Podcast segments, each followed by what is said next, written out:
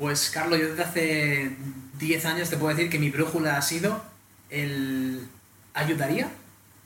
No sé si has visto la película del puente de los espías, pero hay un espía ruso que siempre pregunta lo mismo, siempre es, oye, no, no le has pegado un tiro a este, o no me has avisado tal, o no te has enfadado, o no te... siempre está la pregunta de no has reaccionado como todo el mundo espera que reacciones. Y el tío siempre responde lo mismo, y- o pregunta lo mismo, es, ¿ayudaría que me enfadara? ¿Ayudaría que le pegara un tiro a ese tío? Entonces, siempre me he guiado por el ayudaría, ¿no? Entonces, ¿cómo elijo, cómo sé si esto es lo correcto? Vuelvo a la base inicial de si esto ayudaría, aunque fuera a la persona que está delante mía en la recepción, a tener un día mejor, o a Edu a crear de una manera, o a mí mismo de forma egoísta, como estábamos hablando antes, me ayuda a tener un propósito el ayudar a otra persona, o sea, me pongo en mi papel de solamente me quiero ayudar a mí, pero sé que para ayudarme a mí tengo que ayudar a los demás, es una, es una gasolina ¿no? que, me, que me enciende, pues cojo, ayudo a alguien y eso me hace que yo acelere, ¿no? Edu, ¿sabes cómo ayer empecé el podcast insultándote, verdad? Pues hoy voy a ser, eh, voy a ser Ni- justo. ni- ni- no, no- no me acuerdo, pero. pero ¿Ni vale. te acordabas? Pero vale. Sí, sí, sí, eh, sí. Me acabas de poner Dije en que el eres mu- un en cabrón por la tabla vale. 7 Ah, vale, Ah, no, pero yo eso me lo tomé como un halago. Sí, vale, perfecto. Pues hoy me voy a insultar a mí mismo, que igual te lo puedes tomar tú también como un halago, ¿no? Que es, eh, pedí el otro día una barra de dominadas para que me llegase a casa. Entonces, como aquí las puertas y todo son raro y hay como un tragaluz, historias raras, me llegó una especie de plataforma que yo monté, me puse delante de la puerta y dije, ¿y ahora cómo cojones lo monto? Pero igual estuve como 15 minutos pensando, llegó mi chica y dijo, pues así quizás, y me hizo la cabeza. ¡Bum! Así que sí, sí, así, así estamos. Esa es mi capacidad eh, espacial. ¿Te sientes emasculado? No, me siento idiota, pero es un sentimiento que ha venido conmigo toda mi vida, así que no es nuevo tampoco. Bueno, eh, lo importante, ¿puedes hacer dominadas? Puedo hacer muchas dominadas, demasiadas, bueno, bueno, de hecho. muchas. Eso es relativo, eso habría que verlo. Lo más importante, Eso que ver. ¿estás haciendo dominadas? Uh, Oh, You couldn't make money any other way? Bullshit. Life is this. I like this. Who the fuck is that guy? I feel the need, the need for speed. Muy buenas a todos, buenos días, buenas tardes, buenas noches, depende de dónde, cuándo y por qué nos estés escuchando. Estamos aquí en el podcast número 27 y tengo a mi vera enfrente digitalmente, como siempre, a Eduardo Berrecheguden. Edu, ¿qué tal? ¿Cómo estás? muy bien, tío. Aquí ando en Phuket con mi amigo Alberto, que se nos une hoy al podcast. Se nos une a Alberto Álvarez, también conocido como Macro Wizard, toda una celebridad en, en redes sociales. Alberto, ¿qué tal? ¿Cómo estás? ¿Qué tal? Nada, nada de celebridades por aquí. Gracias por tenerme. Nada, eh, bueno, vamos a empezar con la clásica pregunta, pero antes voy a dar un poco de background. Bueno, aparte de, como decíamos con la coñita, Alberto es un de Macro Wizard, una celebridad en redes sociales con cientos de miles de Bueno, te seguidores. digo una cosa, a mí me ha decepcionado bastante, porque yo cuando vine aquí a Tailandia con él esperaba que nos hicieran una sponsorización de las proteínas aquí tailandesas o algo, pero ¿Nada? no, nada, no, no, no. Hemos, tenido que, ¿Nada? hemos tenido que pagar por ellas, hasta el punto de que, eh, bueno, no sé si, el otro día subimos una historia, no sé si la viste, eh, cada vez que vamos al Family Mart nos llevamos 15 eh, ba- eh, batidos de proteína estos pequeños, les dejamos sin proteína, macho. O sea, que al final los que sponsorizamos somos nosotros a, a la proteína A esta. ellos. Meiji se llama, ¿no? Meiji, japonesa además. Sí, sí, Sí. Bueno, pues eso, aparte de esos cientos de miles de seguidores, eh, tiene un libro con un éxito brutal, ya entraremos, y sobre todo, y yo creo que aquí es lo más importante, que ha ayudado a cientos de personas, miles de personas, y sigue haciéndolo cada día, con todo el contenido que sube, con sus libros, con sus planes de, de nutrición y con todo aquello que nos va a contar hoy. Así que, Alberto, bienvenido, eh, espero que te lo pases bien, porque nosotros nos lo queremos pasar muy bien y que, que nos cuentes muchas cosas. Y ahora sí, Edu, ¿por qué traemos a Macro... eh, por cierto, una pregunta, voy a copiar a Broncano. Alberto, ¿cómo prefieres que te llame? ¿Macro Wizard o Alberto? Alberto, 100%. Alberto, vale, perfecto, perfecto. Bueno, Edu, entonces, ¿por qué traemos a Alberto? Pues te lo va a explicar Alberto con una entradilla que le voy a dar yo. Y es que te va a explicar, y esto a algún le va a explotar la cabeza, y no sé si lo ha explicado antes, yo creo que sí, pero el real significado de macro wizard, y no es por los macros. Ostras, sí, a ver. Pues, y esto viene de una parte de economía que odiaba cuando, cuando estudié administración de empresa y todo esto, que lo dejé. Es macroeconomía, ¿no? Y ahí eh, me explotó la cabeza de, ah, hay una macroeconomía y una microeconomía. Y la macroeconomía envuelve a la micro, con lo cual significa que esto es más importante que lo otro, que no significa que el otro no sea importante, es que es más importante, más relevante. Oh, ok. Me empecé a pensar un poco el cómo englobar todo eso en mi vida. Y, y llegamos a esto, al macro wizard, que es lo realmente importante, ¿no? O, o centrémonos en las cosas importantes. Que he empezado por la nutrición, he empezado por el tema de macronutrientes y todo eso, pero va a ir escalando o voy escalándolo a mentalidad, como modificamos un poco nuestro comportamiento y todo esto, ¿no? En, la vida diaria, qué es lo realmente importante y cómo podemos afectarlo con microacciones.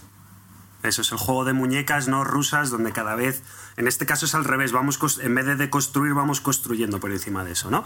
Edu, ¿quieres eh, añadir algo al por qué lo traemos? Porque además es una historia fascinante que no os conocéis desde hace mucho tiempo y sin embargo estáis ahí compartiendo prácticamente habitación en Phuket. Pues mira, nos eh, conocemos desde diciembre, que nos presentó Pedro Vivar. Un saludo desde aquí a Pedro. Un grande Que Pedro. por cierto tiene un podcast muy bueno para los que escucháis podcast en castellano, Emotion Me. Y, y nos conocimos en diciembre y encajamos muy bien desde el principio. Y luego resulta que cuando surgió todo esto del coronavirus, eh, Alberto estaba en Japón, yo estaba en Indonesia y nos pusimos a hablar porque estaba todo el tema muy complicado para volver. En España empezaban con la cuarentena, todas las medidas restrictivas y tal, ¿no? Y entonces eh, yo iba a ir a Bangkok, yo estaba en Indonesia, pero iba a ir a Bangkok y le dije a Alberto, tío, si estás teniendo problemas con cancelaciones de vuelos desde Japón, porque le cancelaban vuelos un día tras otro y tal, digo, haz una cosa, quedamos en Bangkok y en Bangkok reevaluamos la situación, a ver si nos quedamos por Tailandia, si está más tranquila la cosa, o si ya nos volvemos a, a Europa. Y cuando coincidimos en Bangkok estuvimos viendo, en ese momento Tailandia estaba muy tranquilo, y dijimos, tío, pues es una oportunidad muy buena para irnos a Phuket, que es una zona de playa y tal, tranquila, eh, y bueno, pues dedicarnos a, a- a crear, ¿no? Es decir, como esta gente que hace como un retiro eh, rollo espiritual, nosotros lo hicimos como un retiro creativo. Bill Gates, para los que no lo sepan, una semana al año se va a un retiro él solo, se desconecta de todo el mundo y lo único que hace es llevarse libros. Y esto lo hace para desarrollar su creatividad y, y- y que tener ideas. En lugar de estar todo el día corriendo la carrera de las ratas, intenta que, vale, me salgo de todo esto, lo puedo ver desde fuera y cojo perspectiva. Entonces, Alberto y yo aquí lo que quisimos hacer es, vale, nos vamos ahí y, pues eso, mm, bouncing ideas, que compartimos ideas y tal, y de aquí surgió todo esto de, de, esto de las muñecas rusas, de la pelota y la mermelada, de la teoría del iceberg, el bambú y la montaña, y un montón de teorías más que hemos estado últimamente Alguien, alguien me ha comentado hoy y emails y tal que recibimos de... O sea, que podéis... mm, No podéis parar el cerebro, estáis jugando al FIFA, porque una de las analogías viene del FIFA, y estáis pensando en analogías sobre el FIFA. Sois unos, capullos literales de que no podéis apagar el cerebro, macho. Y me lo, han comentado varias personas ya con el tema de, cómo eliges tu entorno y cómo creas situaciones para ponerte en, en- otras en movimiento, ¿no? En un dinamismo mental que a lo mejor no estás o en una sintonía mental que no estás si estuvieras en tu entorno normal. Eso es. Es que una cosa, Claro, una cosa guay que, que nos ha cuadrado Alberto y a mí es que tenemos muchas influencias similares, ¿no? Escuchamos los mismos podcasts, eh, algunos de nuestros mentores reales, eh, bueno, reales digo, eh, personales o virtuales coinciden o son de la misma escuela, entonces, y luego cada uno tiene sus propias influencias. Entonces, claro, lo, lo bonito de eso, lo bueno de eso es que estamos en la misma sintonía, ¿no? Es como si yo quiero escuchar la radio, tengo que poner una sintonía en concreto, ¿no? O sea, los 40 Madrid es la 93.9, si pongo la 104.3 escucho la máxima. Entonces, Alberto y yo estamos en la misma sintonía en los 40, pero eh, a lo mejor en su canción favorita y la mía no es la misma, algunas cambian, entonces pues ahí es ese intercambio de ideas que cuadra porque sintonizamos la misma onda, pero tenemos una serie también de influencias y experiencias diferentes. Sí, además, eh, también, esto lo hemos hablado anteriormente, ¿no? Que las musas, eh, hablando de creatividad y de arte, no vienen, vale, me siento, te paras a sentar y venga, que llegue, ¿no? Llega hablando y mucha gente es lo que espera tanto en su día a día, en su trabajo, como pues creando, pintando, escribiendo o lo que quieran hacer. Todo empieza por un primer paso. Ese primer paso puede ser estar jugando al FIFA, tener una idea, parar el FIFA, sacar un bolígrafo, un papel y empezar a desarrollar. No tiene por qué haber eh, un momento en el que no, ahora es el momento de pensar, no, ahora es el momento de descansar. Se pueden mezclar las dos cosas, ¿no? Me gusta esa analogía que has hecho ahí y esa aclaración porque es como estar sentado en el sofá esperando que te entren las ganas de entrenar, ¿no? Es decir, Exacto. no va a pasar. No, no. O te mueves y das un paso y das paso, o ves un escalón y te pones a hacer flexiones, o no te va a apetecer entrenar. Entonces, lo que pasa aquí es que, claro, no es. Tú imagínate, si yo estuviese en Madrid y quedo con Alberto una hora en plan de, tío, vamos a, a que se nos ocurran ideas, probablemente llegues ahí y tengas un bloqueo mental porque vas con la presión de que se te ocurran ideas y tal. Y aquí a lo mejor estamos dando un paseo para ir al Family Mart a comprar botes de proteína y estamos hablando de no sé qué, y ese no sé qué te lleva a otra cosa, nos metemos por un charco y empiezan a salir ideas de cosas. Entonces, claro, si tú lo piensas, eh, vale, salen muchas ideas, pero es que estamos ahora mismo 24 horas al día juntos. Entonces, si. Es que es como mm, cuando miramos el tema ahora del virus, ¿no? relativo a poblaciones. Claro, 4.000 infectados para 2 millones es lo mismo que 4.000 infectados para 100 millones, ¿no?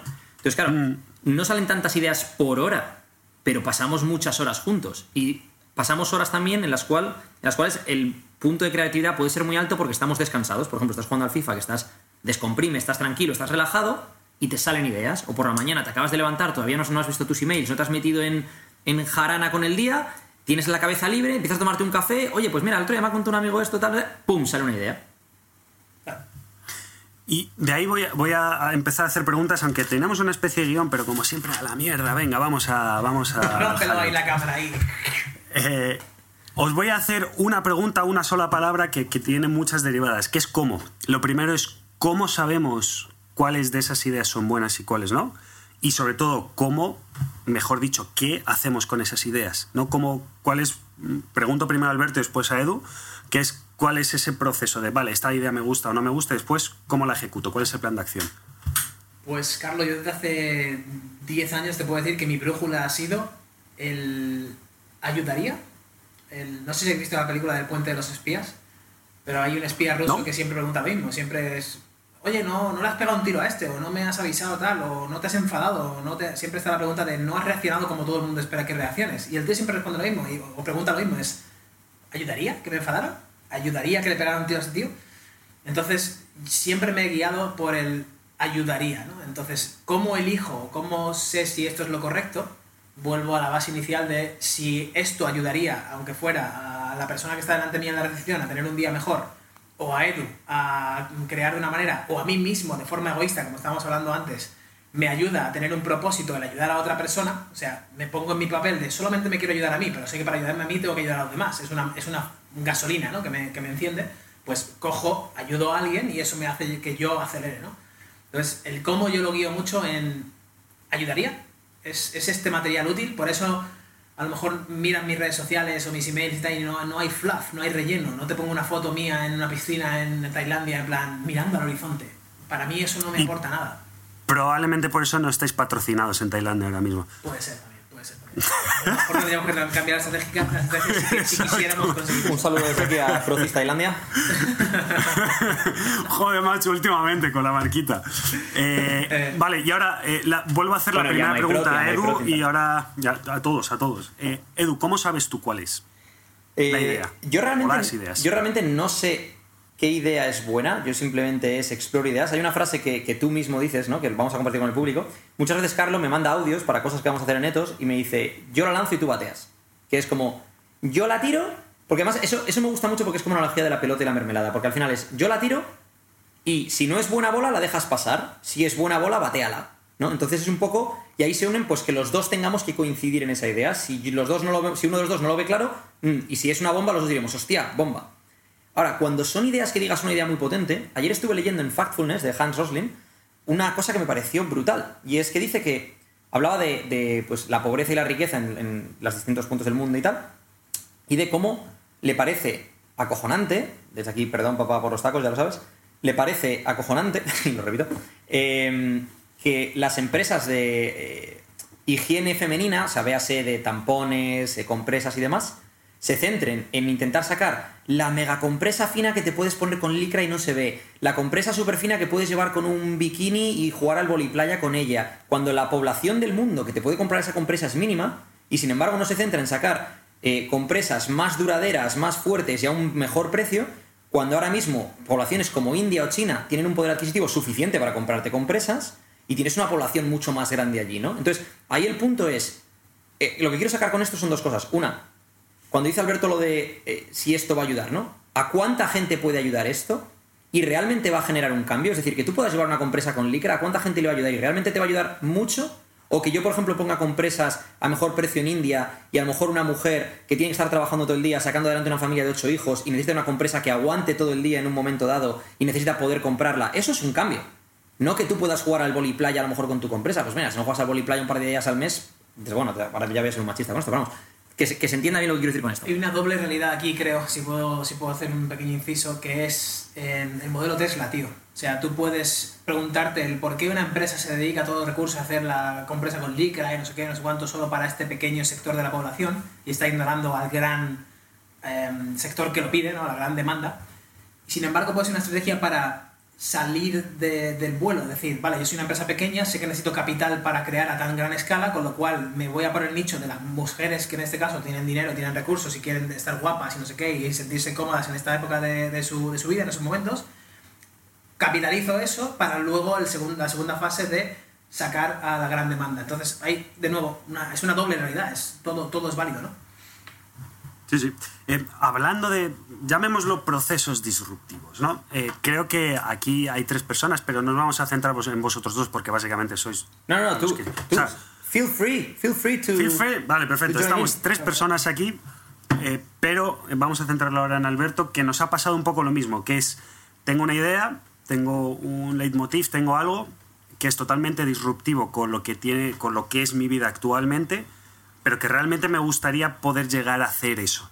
Entonces entramos en lo que tantas veces hemos hablado, Edu y yo, eh, bueno, entre nosotros, y por otro lado se ha publicado mil veces, que es la ingeniería reversa, ¿no? Es, vale, sé que quiero eso, ¿cómo narices llego hasta allí, ¿no? ¿Cuál fue ese proceso para ti, de esa disrupción con tu vida? Eh, vale. Y sobre todo, cuéntanos el background, ¿dónde era? ¿De, de dónde venías? ¿Dónde estabas? ¿Dónde nace esa idea? Entonces, a mí una cosa que me molaría mucho saber es cómo era el Alberto de aquel entonces, o sea, es decir, cómo era el gusano que luego llega a mariposa, ¿no? Porque va a haber muchos gusanos, entre comillas, escuchando esto que quieren llegar a ser mariposa, con lo que sea que significa para ellos ser mariposa, ¿vale? Mm. Puede significar muchas cosas distintas en muchos proyectos distintos de vida. Y, y esa parte de qué es lo que te inspiró y qué acciones tomaste y el pasito a pasito, yo creo que eso, es- eso puede ser muy potente. Vale, vamos, volvemos al 2006, en el que Alberto con 16 años se va a Irlanda. Y se va porque. mm, por, por- una falla familiar o una sensación mía propia de decir, no me siento bien aquí, no quiero esto y creo que hay más vida fuera de eh, mis colegas de aquí de la playa, el estar no sé dónde bebiendo los sábados y ya está, y no ir al colegio ni al instituto ni nada porque pasaba del tema, ¿no? Entonces, voy a Irlanda. Eh, gracias a estar expuesto al inglés durante toda mi vida, toda, toda, toda mi infancia, tenía Eminem, a Linkin Park en los oídos, me di cuenta de que sé hablar inglés. O sea, llegas a Irlanda y es como, hey, how you doing? Uh, good, you? How you doing? Y yo, hostia, sé hablar inglés, ¿no? Luego lo vas puliendo, obviamente, pero la primera impresión fue de, what the hell? Em, me meto en un hostel y esto es supervivencia pura y dura. O sea, es qué presupuesto tengo, cuál es mi intención, que en ese momento era mm, salir a largo plazo y salir. Lo, único que no quería, tenía claro lo que no quería, que era volver a quedar con mis colegas todos los sábados a ponerme ciego en la playa de la Malagueta en Málaga. Eso, eso es lo que tenía muy claro y no quería seguir engañando a mi- familia con las notas y no, no me apetecía lo que estaba haciendo. Vale, si no te apetece lo que estás haciendo, tienes que sa- que salir adelante de alguna manera. Para mí, salir adelante era irte a Dublín, te coges una cama en un hostel y a la vuelta de la esquina había un McDonald's por el que pasé dos o tres veces varios días, era inevitable y al final, pues claro, en aquella época también pesaba 65 kilos más que ahora, 70 kilos más que ahora, estaba enorme y mis hábitos alimenticios eran de precisamente McDonald's, pizza, ta ta ta ta ta, ta. O sea, podemos ver aquí una- un factor común que es un chico perdido como todos con 16 años que se deja llevar por la corriente pero que de repente se encuentra con que se engancha en una rama, ¿no? y, y esa rama pues le da una perspectiva distinta, a lo mejor mientras todo el mundo va con la corriente, yo me engancho en esa rama y miro y veo de repente un- una pequeña hoja que se cae al agua y que va por otro lado. Y digo, ay, se puede ir por otro lado, solamente tengo que a lo mejor pesar menos o moverme de otra manera. Y elijo tirar por ahí, ¿vale?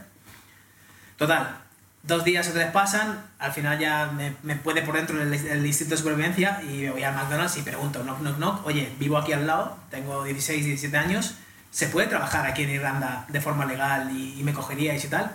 Pasé entrevistas y esto y pum, a la, semana así estaba dentro y empecé a trabajar en, McDonald's.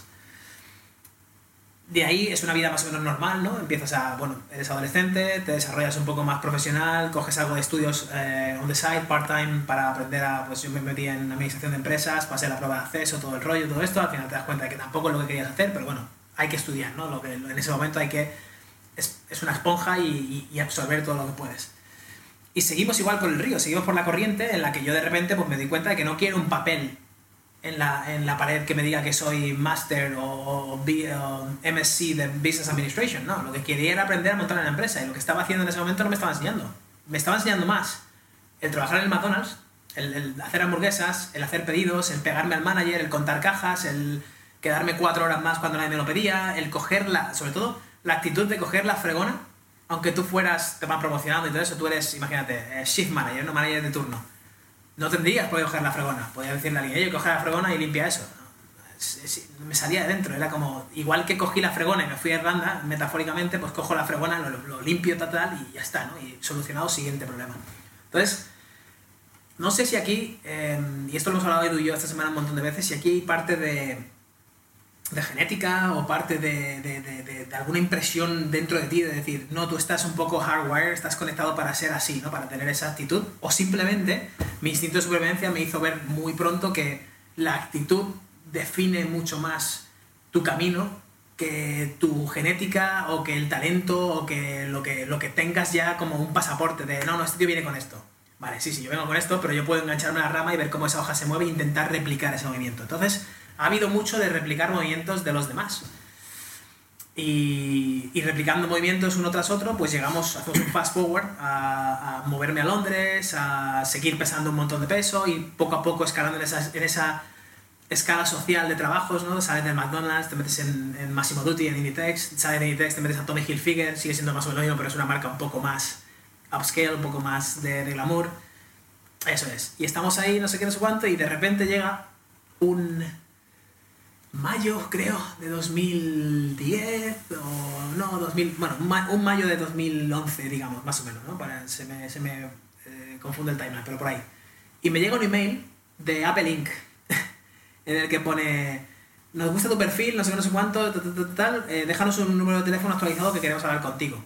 Y lo primero que pensé fue como, esto es spam. O sea, Apple me manda a mí un, un email de queremos contactar contigo. Esto es, esto es el típico nigeriano que me va a pedir dinero a la cuenta bancaria. Exacto. Eso, o eso, o, o- o he hecho algo raro en el iPhone, o yo qué sé, no sé qué coño he hecho, pero ahí- aquí hay algo. Oye, mira, déjame tu teléfono que vamos a mandar a la garda por ti, ¿no? Sí, vamos a mandar la garra por ti. Esto ya era en Londres, esto ya era en Londres. A sí. Londres, bueno. Mm. Eh, y total, que mando el teléfono y me llama a las dos horas eh, Paul, Paul McEvoy además, que no va a ver esto, pero bueno, un saludo amigo mío. Y me dice, "Hola, Alberto, me encantaría que actualizaras tu perfil, que está ahí subido desde el 2006, y me ha encantado mucho un párrafo que pones en tu perfil. Y obviamente sé que has estado haciendo cosas hasta, hasta la fecha de hoy, con lo cual ponme lo que has estado haciendo, porfa, lo reviso, y si sigo con la misma impresión, tengo, una, tengo noticias para ti. Y claro, la impresión es como, wow, ok. En algún momento en el 2006, en un cibercafé de estos que estaba yo, después de estar trabajando o lo que sea, que me iba al cibercafé a seguir investigando por mi solté el currículum en, en Apple sin saberlo. Y, o sin yo acordarme. Y total, que me llama Paul, no sé cuánto, efectivamente ven mi perfil, me llaman a entrevistas, paso entre 7 y 9 entrevistas, ya no me acuerdo muy bien cuántas, pero paso un huevo de entrevistas. Y eso me hace entrar en la empresa, allí en Londres, y el cambio de paradigma es brutal porque de repente te das cuenta de que no tienes que seguir una escala social ni un, ni un camino seguido. El, el, el, ethos, nunca mejor dicho, de, Apple es, como todos sabemos, eh, stay hungry, stay foolish, ¿no? Es, y además no es de cara a la galería, tío. O sea, para mí es el mejor trabajo que he tenido en mi vida, el mejor trabajo que tendré, incluso mejor que que tengo ahora que yo me he creado por mí, pero yo no lo veo como un trabajo creado. Esto también lo, lo alargaremos luego un poco más a qué significa cada cosa. Pero es la mejor experiencia laboral que he tenido, la mejor familia laboral que he tenido. Y, no es porque vendan cosas guapas, nada, es porque cambian el mundo con, con- con innovación, con ideas y con, y con guts, tío, y con coraje, ¿sabes? De decir que hay que traer las piedras del no sé dónde de Italia, de una mina de Italia, para que todas las tiendas tengan una congruencia y todo el mundo se sienta en casa y tal, tal, tal, tal. No lo hacemos porque sea fancy, ni lo hacemos porque mira cuánto dinero tenemos, no. Te lo explican, llegas y dicen, no, mira, es que esta línea que está aquí en la tienda, si de aquí hasta el fondo no está perfectamente recta, significa que nosotros no cuidamos los detalles. Entonces, quiero que por favor que levantes todo el suelo y lo vuelvas a rehacer. Y esto es verídico que lo hicieron en la tienda de Stratford donde yo iba a abrir en Londres. Entonces, retrasamos dos semanas la, la apertura porque había una línea que desde la puerta hasta el final de todo el local no estaba perfectamente recta. Imagínate todo el mundo, las manos a la cabeza de, what the... Entonces, creo que ahí está el cambio de, de paradigma que me hizo a mí. O sea, ya venía con inercia, ya venía siguiendo la corriente, pero ahí fue el que me, me abrió múltiples vías de camino de decir, vale, hay muchas formas de hacer las cosas, solamente tengo que hacerlo de forma excelente, que cada uno define lo que es excelente, en el camino que elija, ¿no? Y ahí ya empecé a, pues, un montón de, de influencias, Tim Ferris, ta, ta, ta, empiezas a ver un poco fuera de esa carcasa, pero ese fue el catalista de, ¡pum!, puedes, puedes ver múltiples caminos, solamente tienes que hacer, y además sabes que vas a hacer bien el camino que elijas porque, porque te están inculcando así, ¿no? Es, está dentro de tu, de tu DNA, de tu ADN. Yo, eh, Esto que me has dicho me, me vienen dos cosas a la cabeza. Una, la excelencia no es un acto, es un hábito. ¿no? Eso es lo que es Apple en ese sentido. Y dos, me ha gustado mucho el concepto que has dicho de, de meritocracia, o sea, el concepto de da igual de dónde vengas esto o lo otro, o sea, allí es una meritocracia. Si tú, ah, si tú pones la excelencia como hábito en tu vida, que es lo que ellos buscan para su empresa, Efectivamente. Además, de Apple hay un. Es que hay un montón de lecciones que aprender, igual que, que de todo, pero bueno, es. No contratan por, por skill, no contratan por habilidades, no contratan por. Obviamente, si aplicas a un puesto de ingeniero senior de iOS, pues tienes que saber programar al menos, ¿no? Es, es, el, es el requisito de entrada mínimo. Si eres un manager, pues tienes que saber manejar y liderar equipos, ¿no? Em, pero el cómo eres o el quién eres importa mucho más que lo que sabes.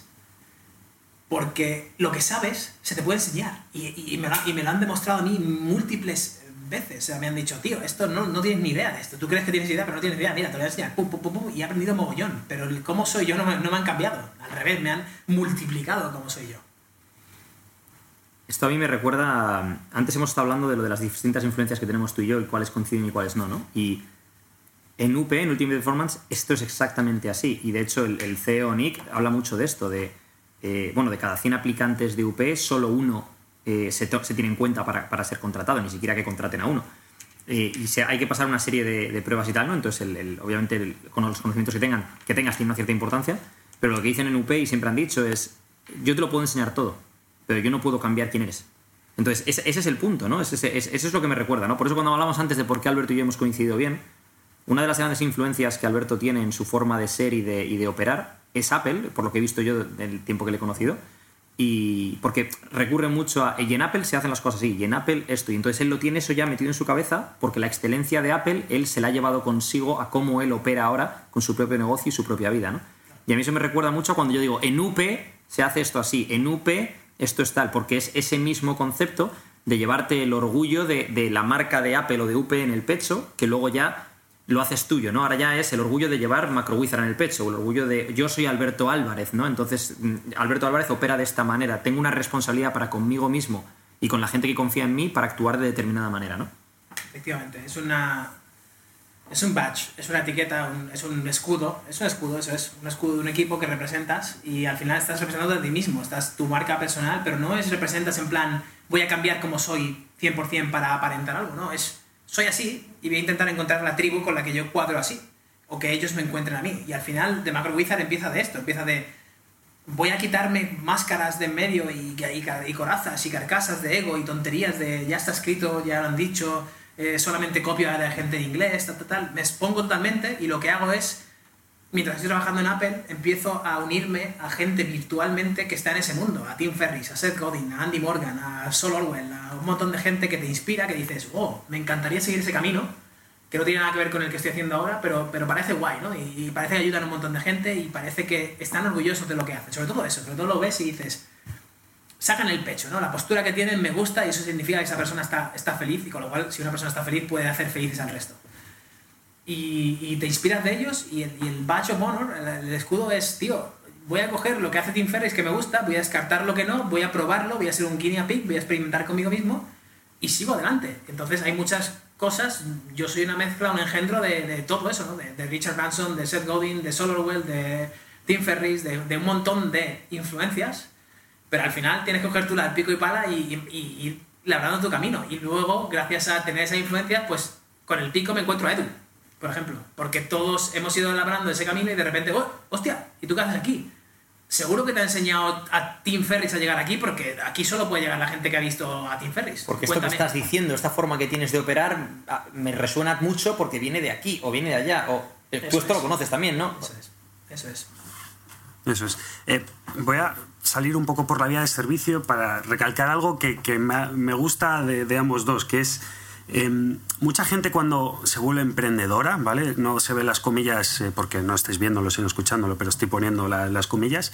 eh, empieza por algo muy básico que hemos hecho todos. Yo no lo he hecho y vosotros veo que tampoco, pero mucha gente lo hace, que es echar pestes de las grandes empresas de- donde han estado o de las empresas donde han estado. Porque me tratan como un número, porque no soy más que no sé qué. Entonces, eso dice también mucho, no, no por ser- dej- dejar de ser una cosa para ser otra, tú eres mejor que el otro, simplemente aprende aprende y, absorbe todo lo positivo de, donde has estado, incluso lo negativo para no volver a repetirlo, ¿no? Eso es. De, hecho, una de las cosas que, puedes leer de Apple es jamás hablamos de la competencia, ni mal ni bien. Es, es que no hay competencia. Es que, claro, es cambiar el paradigma totalmente. No hay competencia. Nuestra misión es dejar el mundo mejor que, lo encontramos. ¿Crees que hay competencia en esa misión? Es que si hay competencia en esa misión, está el mundo al revés. Yo además ahí creo que, cuando has dicho eso de la gente que critica a, sus- otras empresas y tal, ¿no? yo creo que ahí hay eh, dos fallos de, concepto. El primero es el por qué te uniste a esa empresa, y es una cosa que hablábamos antes Alberto y yo fuera de micrófono, que hablábamos de que cuando estás en tu década de los 20, eh, lo mejor que puedes hacer es trabajar para empresas o gente de la cual vayas a aprender mucho, te puedas impregnar y te puedas llevar eso contigo el resto de tu vida. Independientemente de, de que, de que te quedes en esa empresa o no, tu, la- tu- tu misión de los 20 a los 30, digamos, sería aprende todo lo que puedas. Y eso puede implicar distintas empresas, puede implicar una sola, puede implicar. A lo mejor incluso eliges una empresa no por esa empresa, sino por el manager en concreto con el que vas a trabajar porque quieres aprender de esa persona, lo que sea, ¿no? Entonces creo que una persona que se va echando pestes es porque no ha entendido bien esa parte, es- es- eso o, no coincide conmigo en, esa forma de verlo. Y la segunda es conócete a, a ti mismo. Es que a lo mejor eh, Alberto, por ejemplo, en un momento dado se da cuenta de que es un poco un maverick y que él quiere hacer su propia historia bajo su propio ritmo y los pasos a los tiempos que los quiere dar él. Y no tiene nada que ver con que Apple sea mejor o peor, sino que en Apple tienes que formar parte del equipo. Tú imagínate, pues eso, en Apple eres un jugador de fútbol y a lo mejor tú quieres ser un jugador de tenis.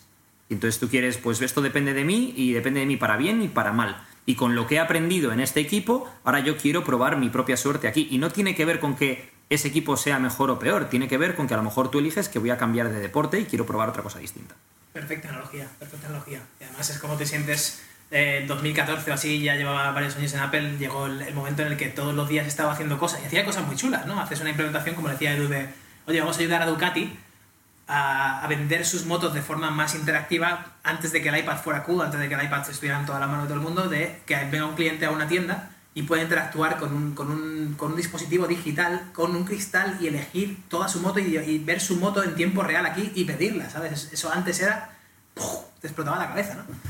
Y aún así, estabas haciendo eso y estaba, y estaba pensando en ¿qué hago aquí, no? ¿Y por qué estoy aquí? Podría estar haciendo otra cosa, podría estar en otro sitio, podría aportar otra cosa.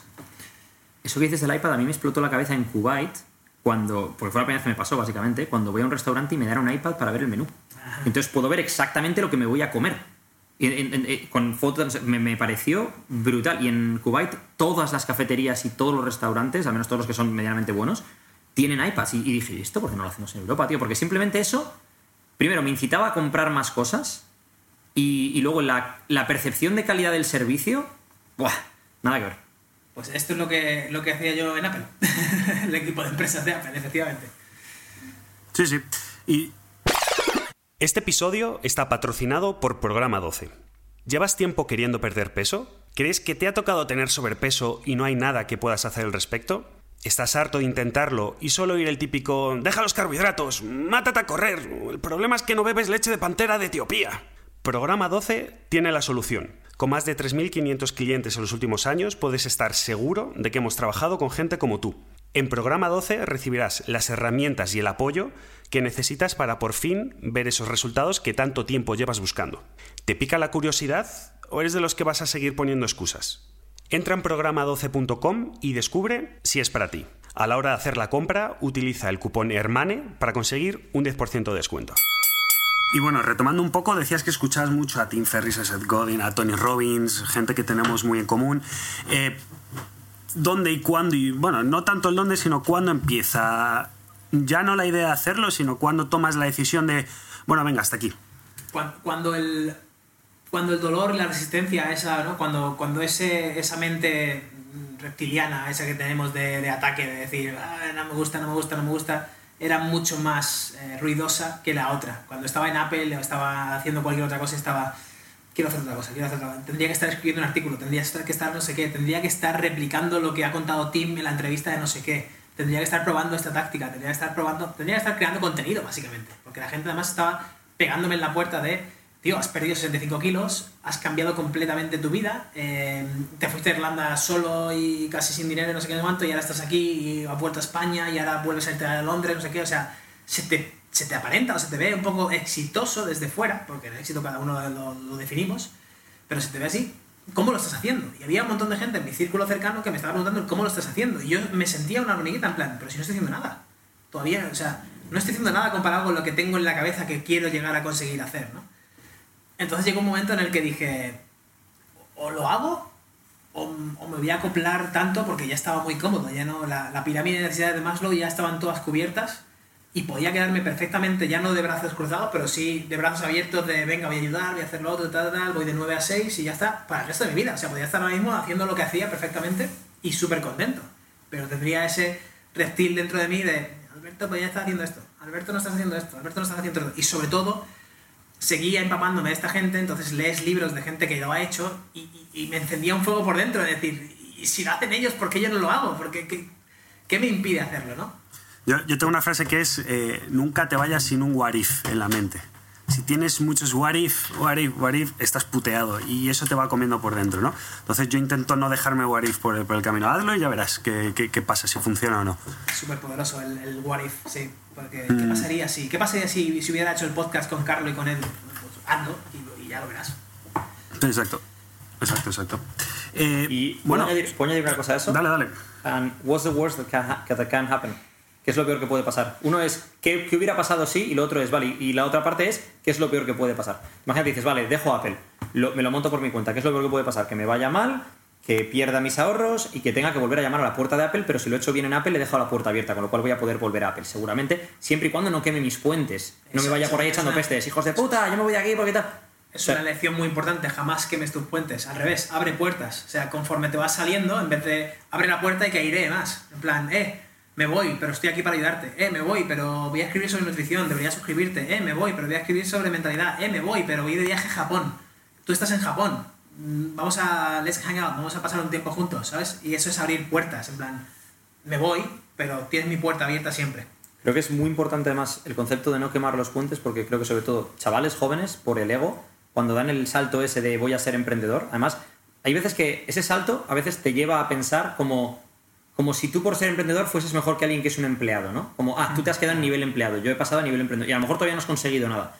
Yo creo que hay muchos chavales hoy en día que están muy cegados por eh, cosas que ven en redes sociales, ¿no? Tanto eh, redes sociales hispanas como, como inglesas, ¿no? Por ejemplo, eh, Gary Vee para mí ha sido una gran inspiración, pero hay chavales que a lo mejor no entienden el, el mensaje de Gary Vee, lo sacan de contexto. El mensaje de Gary Vee no es todos podéis ser Vee. El mensaje de Vee es self-awareness primero, conócete a ti mismo, mira a ver qué es lo que quieres y para qué es para lo que vales, y a partir de ahí, pues tío, mm, vete a por ello, pero sé consciente primero de eso, ¿no? Y creo que hay muchos chavales que cuando ven a lo mejor uno de los vídeos de Vee sin entrar a fondo en sus libros o sin entrar a fondo en más allá de su mensaje, lo que oyen es, "Eh, si no te gustan los lunes, tu vida está rota, entonces tienes que hacer algo al respecto. Y dicen, joder, a mí no me gustan mis lunes, a tomar por culo todo, mi jefe eres un gilipollas, me voy de aquí. Y dicen, eh, eh, eh, para, para, para, para, para, para. Mira, aquí, aquí me encanta ese concepto porque hay dos cosas que me encantaría comentar. Uno, aprendí muy pronto, y me, y me alegro de haberlo aprendido, que para decir todos a la mierda, fuck you, necesitas tener un fuck you money.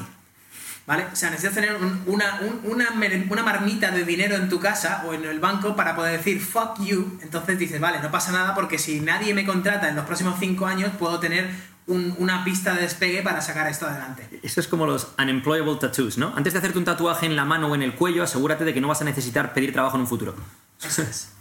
Y el Chicos, segundo- las lágrimas estas en el moflete que se están poniendo tanto de moda, aplicarlo ahora, por favor. Y el segundo, no romanticemos o no glorifiquemos las cosas. Por ejemplo, el ejemplo, el, tema de Gary Vee. Claro, nadie dice esto. O sea, yo, yo ahora mismo te cuento mi historia total y también te digo, oye, es que yo cuando dejé Apple pedí un préstamo de 10.000 pavos a ING que estoy pagando a 150 euros al mes, que todavía me queda a lo mejor seguramente alguna mensualidad y tal, porque no me apetecía comerme mi cash flow para, para ya, estaba, ya estaba organizado. Y me puse a revender cosas de electrónica porque sabía que se me daba bien. Yo de pequeño vendía cosas en eBay, eh, de más pequeño aparcaba coches en la calle para sacarme algo de pasta, de más pequeño todavía montaba una caja de madera, una, perdón, una caja de cartón en- enfrente de la casa de mi abuela y vendía las cosas de los 20 duros que compraba, las vendía ahí y la gente me la compraba por gracioso, en plan, mira, mira que majo el chaval, ah, toma, 20 duros. Y le sacaba 10 pesetas ¿no? a cada, a cada cosa y con eso me iba al cine. Entonces, la- enlazando con lo de Gary Vee, no intentes ser un emprendedor si nunca has probado a ser un emprendedor. Si estás aparcando coches por dinero para comprarte unas palomitas, si estás todo el rato mirando en Wallapop a cómo le puedes sacar no sé qué, y eso te enciende por dentro y te enciende el, juego, el decir, ah, le voy a sacar 3 euros a esto, y dices, y ahora lo piensas con 31 años y dices, tío, para sacarle 3 euros has invertido 3 horas, vaya mierda de retorno de inversión. Pero da igual, es el juego, es el, el fires me up. ¿Ves? Ahí hay un paralelismo, y eso es lo que hablábamos el otro día Alberto y yo, es yo cuando era pequeño mi madre hacía dibujos en casa y, y yo cogía los dibujos de mi madre y me iba a la, a la salida de la organización, a la puerta de la organización y los vendía. Luego con nueve años eh, tenía un libro de dinosaurios y otro de animales variopintos del mundo y tal y cual y los fotocopiaba y hacía un, un, eh, newspaper, un, un periódico que vendía en el colegio. Brutal. Me gastaba más, en- bueno, me gastaba yo no porque mis padres eran los que pagaban las fotocopias, me gastaba más en fotocopias de lo que sacaba por el, por el, por el este, ¿no? Pero tenías eso. Luego ya con 14, 15 años, relaciones públicas en discotecas light, luego discotecas para mayores, luego fiestas de Nochevieja. Siempre buscando el, el montar algo o el hacer algo, ¿no? Entonces, eh, si tienes eso ahí, pues puedes reprimirlo o no, o puedes incluso tener un espíritu emprendedor sin llegar a ser emprendedor y tenerlo como algo que haces on the side, ¿no? Pero lo que no puedes forzar es que si no lo tienes, lo haces, ¿no? Un ejemplo es, aquí trajimos a Juan Terrer, que es el CEO y fundador de Tom Black, y a Juan le conozco desde hace muchos años y Juan siempre ha tenido ese espíritu emprendedor. Juan siempre ha estado montando cosas, siempre ha estado metido en historia, siempre ha estado queriendo buscar cómo hago dinero, cómo monto esto, cómo... mm, ah, mira, los viajes de fin de curso o de medio curso que hacemos en la universidad. No me gusta cómo los organizan. Voy a montar una empresa que se va a llamar 4Up, que, que es For University People, y voy a montar yo viajes de, de universidad. O sea, él, él tenía eso en su cabeza. Has metido un punto brutal.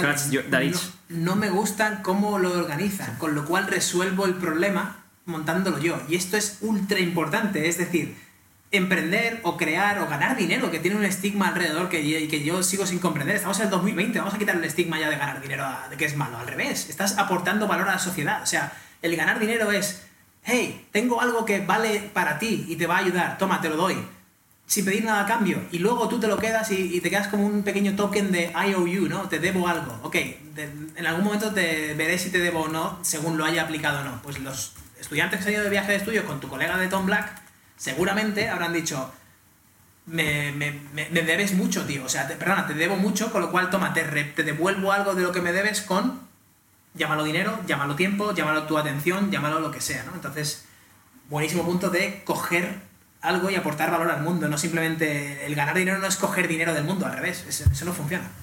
Eh, habéis dicho una palabra que ah, me ha pasado algo lo, lo de perro de Pavlov, que, que se me ha hecho la boca agua, que es side project. Para mí es eh, una palabra mágica. Para mí, no siempre, porque nunca todo siempre funciona, pero a mí eh, donde más valor eh, personal y laboral me ha, me ha aportado siempre, siempre, no sé por qué han sido los side projects, porque es, ya tienes algo que funciona, ¿vale? Perfecto, sigues en la rueda y mientras vas probando esto y este otro poquito y vas, y vas aprendiendo de un montón de cosas, incluso en algún punto eso te lleva a que sea tu trabajo principal, que creo que todos los que estamos aquí nos ha pasado eso en algún momento, ¿no? Totalmente, totalmente. Uno de mis, mejores amigos, Andy, Morgan, es. Tú le preguntas, oye, ¿cómo empezaste a dedicarte a esto? Tal, y es, y es un tío que lleva cientos de clientes semana a semana y, y ayuda un montón y tiene un montón de lectores y tal, y te dice siempre lo mismo. Y dice, pues, cuando vi que esto me daba más atención y más dinero y más tiempo, me quitaba más tiempo que mi trabajo de profesor de inglés en Japón, pues dije, oye, es que prefiero hacer esto, dejo mi trabajo de profesor en Japón y, sigo haciendo esto. Ya está. Y además, el que le diese más dinero probablemente tenía que ver con que aportaba más. Es decir, claro, ¿cuánta gente puede dar clases de inglés en Japón? X gente. ¿Cuánta gente puede hacer lo que hace Andy? Pues menos. Pues estoy, estoy aportando algo. Scratch that itch también que hablábamos, ¿no? El Scratch es un concepto que yo aprendí de Tim Ferriss que es eh, ráscate donde te pique, ¿no? Y es el concepto de lo de Juan, de si no hacen bien los viajes esta gente y a mí eso me está picando porque quiero un buen viaje, pues lo monto yo. Es decir, hago yo, cubro yo la, la demanda del mercado que no está y que yo estoy buscando.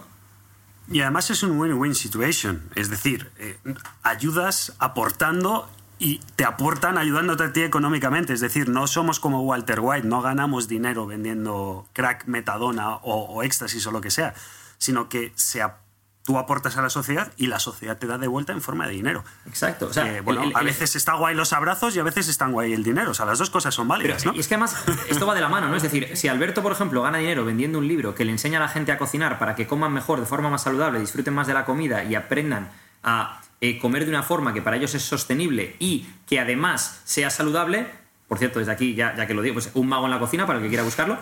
Eh, qu- quiere decir que cuanto más dinero gane Alberto es porque más libros ha vendido. Cuantos más libros ha vendido, a más gente ha ayudado. Es un win-win, lo mires por donde lo mires.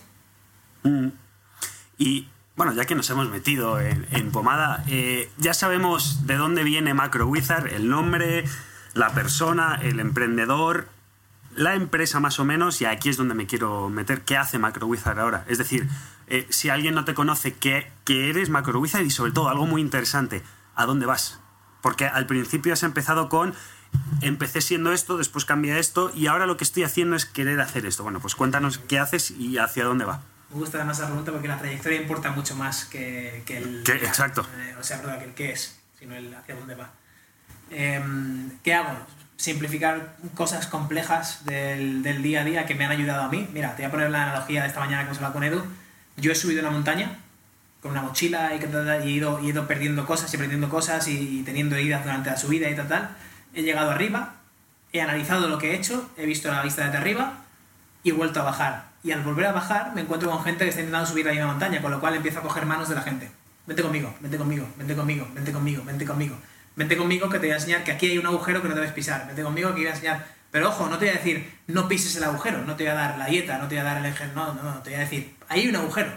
Si lo pisas y quieres aprender cómo, cómo duele al pisarlo, allá tú. Pero yo te digo que hay un agujero, ya está, ¿vale? Y entonces me, me encanta hacer eso de voy llevando a la gente por la montaña de hacia arriba. ¿Qué pasa? Que al hacer eso, y aquí viene la trayectoria, me está dando propósito a mí.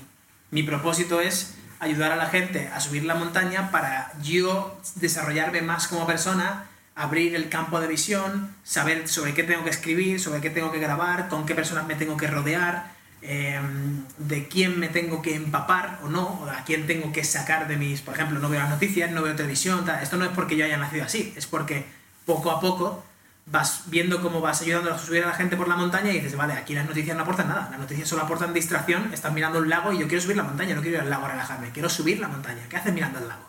¿Sabes? Entonces, me, eso es un macrowizard, es, he subido una montaña, he bajado y ahora te quiero enseñar lo que yo he aprendido durante el camino de toda la gente de la que he aprendido para que tú puedas replicarlo si quieres. Entonces, el, el ejemplo de esto para la gente que a lo mejor no entienda bien todo, todo esto, ¿no? El ejemplo de esto es Alberto, a una, en un de su vida, pierde 65 kilos y durante ese proceso de pérdida de 65 kilos aprende los hábitos nutricionales, los hábitos de ejercicio, la disciplina necesaria, cómo llevarlo a cabo, pum, pum, pum, pum, pum. Eso es subir la montaña. Luego Alberto baja y dice, ah, mira, que tú quieres mm, perder 65 o 10 o 15 o 20. ¿Y cuáles son los hábitos? Pues yo te voy a enseñar esos hábitos. Y mientras Alberto sube esa montaña enseñándote los hábitos, va desarrollándose él mismo, se va desarrollando el concepto macro wizard, y cuando vuelve a llegar a la montaña, a lo mejor ha llegado a la cima de la montaña X veces, y a la séptima, por ejemplo, vez que llega a la cima de la montaña, de repente se le, se le abre otra montaña más lejos, que ahora es capaz de escalarla porque ha subido contigo tantas veces ahora, que ahora tiene unos skills que le permiten escalar otra montaña más alta, como puede ser meter- meterse en, ahora os voy a ayudar con cosas de mentalidad o con cosas de hábitos, o voy a dar charlas, o voy a hacer algo que cuando perdí peso era impensable para mí el poder dar charlas a la gente o el poder publicar un libro, y que gracias a todo este proceso en el que yo os he ayudado a conseguir lo que yo conseguí en ese momento, a mí se me han abierto otros horizontes que ahora puedo intentar subir y que antes pues a lo mejor eran inviables, ¿no? Eso es. Y, y en este proceso os encontráis, os encontráis ahí en Phuket, eh, bueno, en Mango, viajáis a Phuket y sacáis algo que está, eh, lo está reventando en redes sociales, que es un boli y un café, eh, que, ya solo el, concepto me flipa, o sea, porque lo podréis haber llamado, incluso en inglés queda más sexy, ¿no? Que es eh, a pencil and a coffee o, algo así. No, no, no, no, la simpleza, la, la rectitud, un boli y un café. Para los que no lo sigan, eh, explicadnos qué es. Dale. Pues un boli y un café simplemente las rayadas de Edu y Alberto por la mañana en Phuket. Nos levantamos por la mañana, nos ponemos un café, coge Edu su cuaderno, que es una pasada, por cierto, y saco yo mi boli que me compré en Kioto, también de nuevo sinergias, el boli mío, el, cuaderno de, Edu, y empezamos a pensar, ¿no? Y a, y a decir, oye tío, ¿y esta montaña que has subido tú? ¿Cómo... ¿Qué has visto?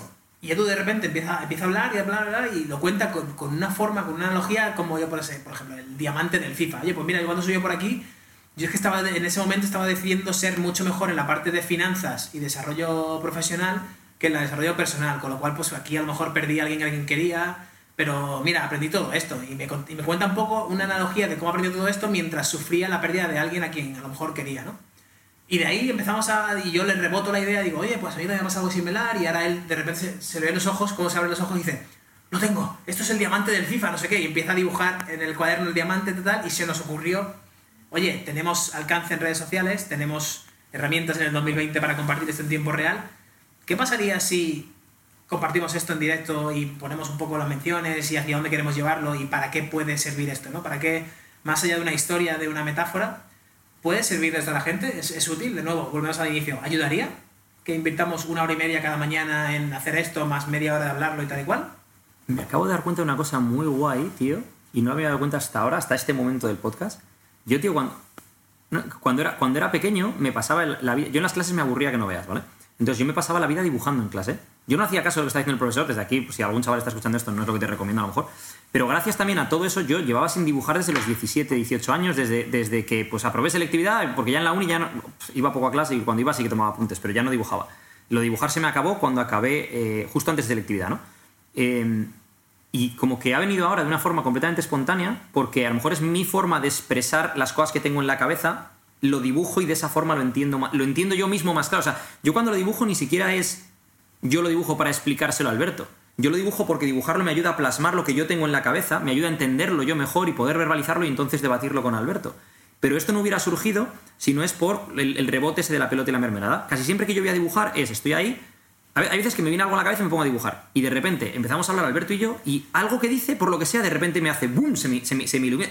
Aquí, pu, pu, pu, y, me pongo, y me pongo a hacer tal, y ya de ahí vamos a una teoría eh, que luego, esto es lo gracioso, a posteriori somos capaces de conectar los puntos mirando hacia atrás, como decía Steve Jobs. Es decir, después de hacer esa teoría es, es que esto, esto refleja algo que me pasó a mí en la vida, que ta, ta, ta, ta, ta. No es, intenta dibujar algo y explicar algo que te ha pasado a ti en la vida. No, ese no es el proceso en el que lo hacemos. El proceso es, estamos debatiendo algo, se nos ocurre una analogía de cómo explicar eso, y con esa analogía luego vamos hacia atrás y conectamos los puntos. Coño, pues esto es lo que hice yo en 2012 cuando hice esto, esto y lo otro. Eso es, eso es. Exacto, exacto.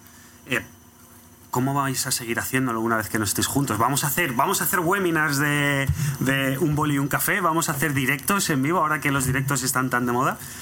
Pues hoy alguien me ha comentado una cosa y estoy sujetando un- el cuaderno de, de Edu, el susodicho, para el que no esté viendo este vídeo. Y me ha dicho, ese cuaderno ahora mismo tiene más valor que el mercado de valores que está en, que está en declive, con lo cual deberías cuidarlo mucho o hacer algo con él. Y vamos a hacer un libro, básicamente. Esto va a ser un libro. ¡Oh! ¡Boom! ¡Primicia! ¿Primicia? Espera, Esto va a ser un libro timbales porque- y, y trompetas. Porque tiene que serlo, porque, porque, es, porque es útil. Es, yo me imagino a Ryan Holiday escribiendo de Daily Stoic con Steven y, y supongo que fue algo parecido, ¿no? Fue un... Tío, esta recopilación de, de- de filosofía estoica que estás haciendo tiene que verla al mundo, porque es, es brutal, es aplicable. Por cierto, de Daily Stoic, si no lo conocéis o si no lo conoces, es día a día una reflexión estoica que aplica a, algo de tu vida, a ambición, a tristeza, a lo que sea, ¿no? Y es brutal. Te abres el de hoy y dices, pues lo que sea, y te, y da un, aprendizaje. Sí, el, el tema de todo esto es, eh, yo creo personalmente, como ahora que has hecho lo de, lo de Ryan Holiday y el, y el Daily Stoic, ¿no?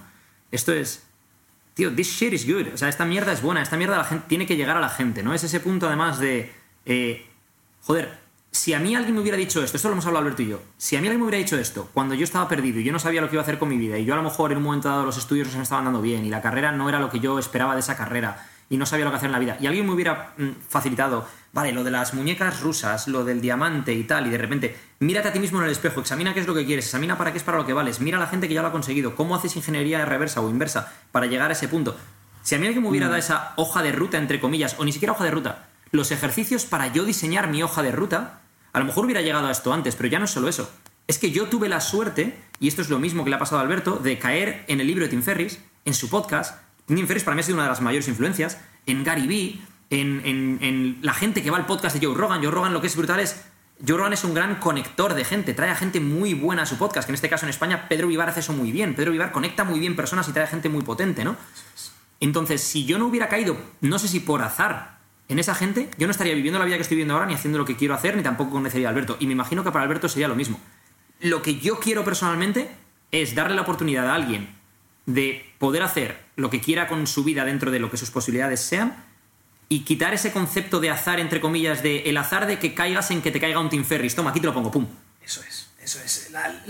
Mira, y la pregunta real aquí es, ¿realmente quieres que te toque la lotería? Es, es el, o sea, el libro, el concepto del libro es, ¿realmente Pero quieres no sueltes te la bomba todavía, no sueltes la bomba, es que eso es parte de bomba del libro. Lo dejamos ahí, sin explicar el por qué decimos eso. Pero es el, claro, No, es- metemos es pitido, concepto- tapamos. Es el concepto global, es un... No, tío, no, no busques... Como, no sé de quién es esa frase, pero la esperanza no es una estrategia, tío. La esperanza no es una estrategia, la esperanza es esperanza. pero no es una estrategia. No, sí, vamos a esperar a que se recupere, ¿no? Tío, ¿qué podemos hacer para que se recupere? No, vamos a esperar a ver si vuela un vuelo a Madrid y no estamos aquí encerrados. Pues o pagas el vuelo y lo fletas tú o no va a pasar por mucho que esperes. Entonces la esperanza no es Sí, que es un poco lo que, lo que hizo Richard Branson, ya lo hemos hablado antes en el podcast, ¿no? Que, que dijo, ostras, pero espérate, voy a fletar y ¿por qué, ¿por qué no empezamos avión, por voy ahí? a empezar a... Sí, sí, sí, qué loco. pero, pero es que al final, los locos son, son los que cambian el mundo. Al final ese es el tema. El que se atreve a hacer algo, por ejemplo, esto del libro, pues podrá salir mejor o podrá salir peor, pero what if? ¿Y si, y si no lo hago? And what's the worst that can happen? Mm. La gente no lo- ¿Qué es lo peor que puede pasar? ¿La gente no lo compra? Pues vale, ya está. O sea, quiero decir, a la gente no le interesa. De momento, también estamos haciendo una cosa que se llama... eh, bueno, estamos haciendo un, un test beta ahora mismo, el- eso es lo que son las redes sociales. En este caso es, estamos probando si a la gente le interesa este concepto, que parece ser que sí.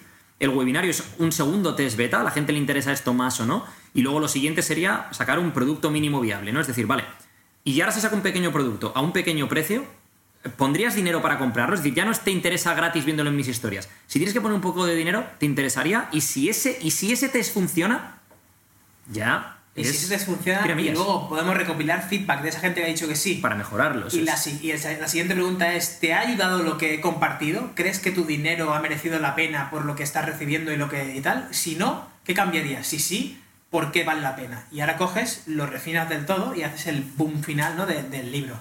Y eso lo sigues refinando poco a poco, pero tienes que hacer esas fases de refinamiento y de bomba. También es muy Apple esto. Es, es que al final todo vuelve a lo mismo. Exacto. Eh, hemos hablado del libro, hemos hablado de un boli y un café, pero no hemos hablado, o sea, bueno, lo hemos dicho como si la gente lo supiera, pero igual no lo saben.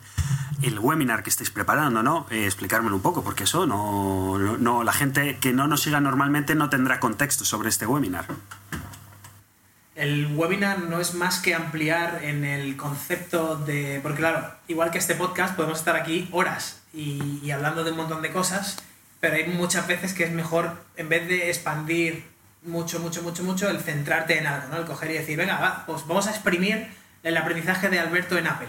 Entonces dedicamos una hora entera a, oye, pues mira, y tú me haces preguntas estratégicas de, recuerda perfectamente el 2013 con este cliente que hiciste, porfa, haz un ejercicio. Y tú te pones aquí, venga, el ejercicio, ta, ta, ah, pues mira, he llegado a la conclusión de que hice esto, por esto, por esto, por esto, pum, y todos aprendemos de ello. El webinar es eso, vamos a hacer un webinar en el que vamos a coger un concepto y lo vamos a exprimir a fondo durante una hora de decir, venga, ¿por qué la metáfora de las cartas del póker de Edu tiene validez, tiene utilidad y cómo puede tener utilidad para diversas personas en el mundo, porque somos distintos todos, y qué pueden hacer ellos o qué, qué, qué acción le podemos dar para que también lo puedan replicar en su casa. A mí hay una cosa que me encanta que es el concepto de profundidad antes que alcance. ¿no? Y si consigues profundidad y alcance, entonces ya lo petas. ¿Qué quiere decir esto? Eh, ¿Qué es alcance? Alcance es eh, un o una modelo de fitness que pone fotos en pelotas, consigue miles de likes, tiene mm, cientos de miles de seguidores, pero no está aportando nada a nadie. Le sigue muchísima gente, pero no está pasando de la piel de nadie. Es, es eye candy, ¿no? Me gustan tus fotos, ay, qué, qué buen físico tienes, esto ya me gusta. Y profundidad es cada cosa que pongo te está aportando y te está ayudando a ser mejor persona. Entonces, lo idóneo es intentar buscar las dos cosas, ¿no? Y entonces, eh, el concepto del webinar es exactamente lo que dice Alberto, es primero profundidad. Y si esa profundidad cala, entonces intentaremos tener esa profundidad con alcance. Pero lo que vamos a intentar es profundizar en uno de los tópicos que hemos debatido en las stories para que eh, la gente que vea ese webinar ese día se vaya con un montón de ventanas abiertas. En lugar de con lo que hemos hecho hasta ahora, yo creo que a la gente le abre la mente, pero eh, no le das la. Es, sí, es muy difuso, no, le das un punto práctico. Se queda como en. ¡Oh, vaya bomba! Y palmadita en la espalda. ¡Hoy, qué bien lo que habéis hecho, chicos! Y ya está. Vale, muy bien, pero yo lo que te quiero dar es algo aplicable, que tú escuches esto y digas, vale, ¿y ahora qué hago en mi vida con esto? ¿Cómo esto me ayuda a cambiar mi vida? Que también lo vemos, ves a gente que te menciona y coge el cuaderno y se ha escrito perfectamente el, lo que creo que quiero, lo que realmente quiero, lo que tengo que hacer para ello. Y dices, vale, este tío lo ha pillado y está tomando pasos, ¿no? Eso es, pero el, el tema ahí es em, cómo hacerlo para que... Porque hay gente que lo pilla de forma proactiva. De forma proactiva yo voy a coger un cuaderno y voy a apuntar esto. Como el otro día puse una frase y la frase decía algo así como eh, los hábitos que adquieres para conseguir tus objetivos son más importantes que esos objetivos, ¿no? Que es lo que hablábamos de lo que Alberto aprendió subiendo a la montaña es más importante que el llegar a la cima de la montaña. Porque eso es lo que le ha hecho a él como persona. Eso es lo que ha sido el cambio de Alberto 2010, Alberto 2012, Alberto 2014 a Alberto 2020. Entonces, y eso es lo que él puede transmitir a otra gente. Eso es lo que él le puede decir a otra gente. Mira, ¿qué es, qué es lo que hablas? El concepto de la lotería que ha dicho Alberto, sin entrar en, en esto, es: si a Alberto alguien le hubiera puesto en la cima de la montaña, él no podría bajar y enseñarte cómo subir, porque alguien le ha puesto ahí. Claro. Lo que importa es que él puede bajar y decirte: mira, así es como se sube. Exacto, exacto.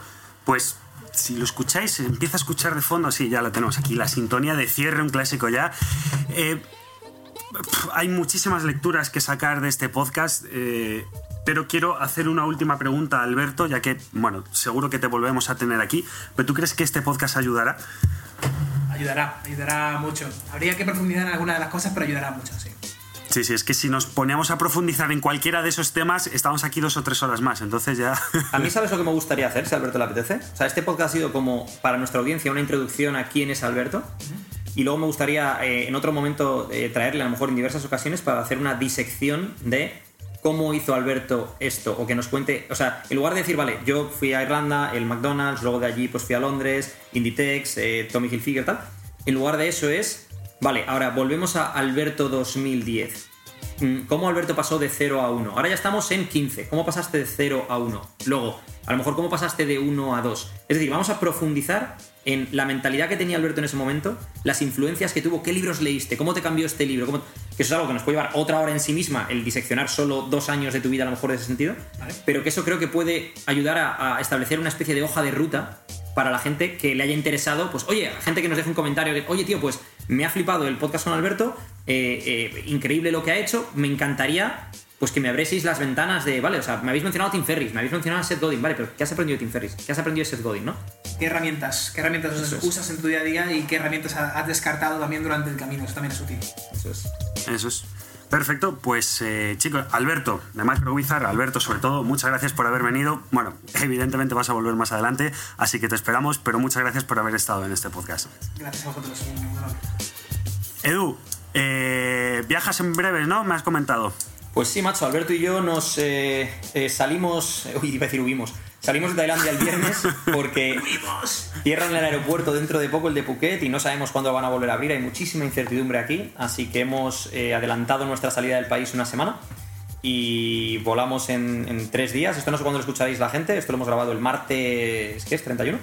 31 de marzo, Y sí. eso es. Yo me imagino que esto estará ya disponible mañana, miércoles 1 y si no, el jueves 2. Pero sí, volamos el, el viernes, eh, vuelve a casa, vuelve. Y, y más, básicamente, el, el motivo fundamental, y esto es algo que creo que podríamos tocar en otro podcast que es muy interesante, es el motivo fundamental por el que volvemos, yo creo que es, es por sacar chatarra de la cabeza. Cuando estás aquí con mucha incertidumbre, no eres capaz de centrar tu foco donde tiene que estar porque tienes mucha chatarra en la cabeza. ¿Qué pasa si cierran el aeropuerto? ¿Qué pasa si deja de haber vuelos? Eh, ¿Cómo va a estar pasando mi familia si no me ve? ¿Cómo va a estar mi novia? ¿Cómo va a estar? Entonces no te deja no solo disfrutar del momento, sino poner tu energía donde tienes que ponerla y tu foco donde tienes que ponerlo e intentar ser productivo y crear más, ¿no? Así que nada, el próximo podcast ya por fin lo hacemos en la misma zona horaria, que siempre está bien. Bueno, chicos, un placer haberos tenido, haber estado aquí, que nos ha... Madre mía, que me lío en, en la última frase del podcast, tiene, tiene poco sentido esto. Por haber estado aquí con nosotros escuchándonos, nos vemos en el siguiente. Como siempre os digo, por favor, compartirlo, likearlo, comentarlo, hacerlo llegar a todas las personas que creéis que puede ser útil, porque ha sido un podcast muy, muy útil. Hasta luego, nos vemos en la siguiente. Hasta luego.